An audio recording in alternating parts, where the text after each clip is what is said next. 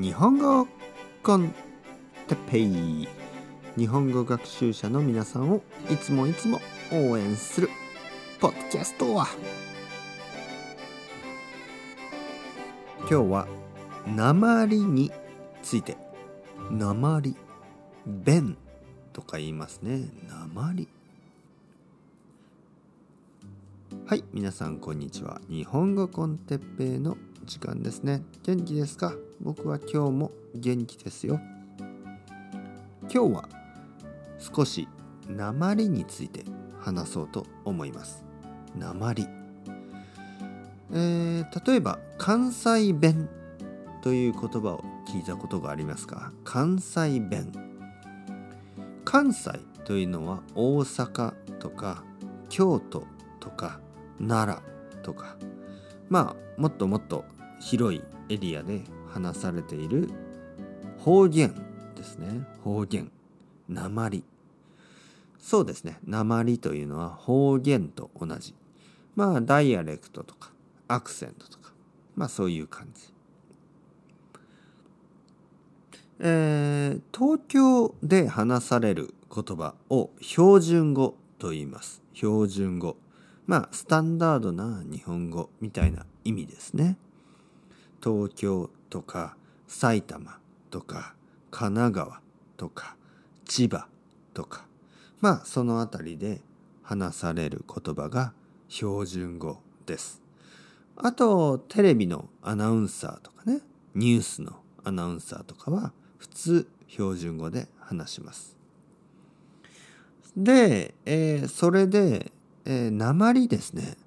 僕は鉛というのはとても面白いものだと思います。とても素晴らしいものだと思います。もし鉛がなかったら日本語は面白くないですね。もし鉛がなかったら英語は面白くないですね。例えばイギリス人とアメリカ人とオーストラリア人が同じ英語で話す。面白くないですよね。いろいろな国のいろいろな場所で違う鉛があるから面白いですよね。僕は日本語の鉛はとても面白いと思います。東京は標準語。ね、関東ですね。東京とか千葉とか埼玉は、えー、神奈川は標準語。大阪とかね、京都。そっちは関西弁。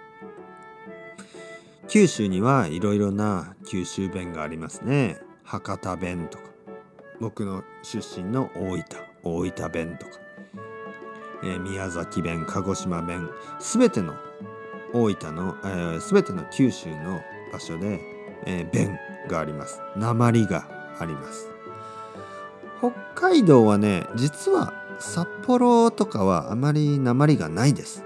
札幌は標準語にかなり近い。えー、東北ですね。北の方。たくさんの方言があります。たくさんの鉛があります。ね。福島弁とか、えー、宮城弁、えー、何、えー、岩手弁とかね。あの青森の青森弁とか津軽弁とか。たくさんの訛りがあります、気になる人はちょっと調べてみてください。いろいろな訛りがあって楽しいと思います。それではまた皆さん、 ciao ciao、hasta luego、またねまたね、またね。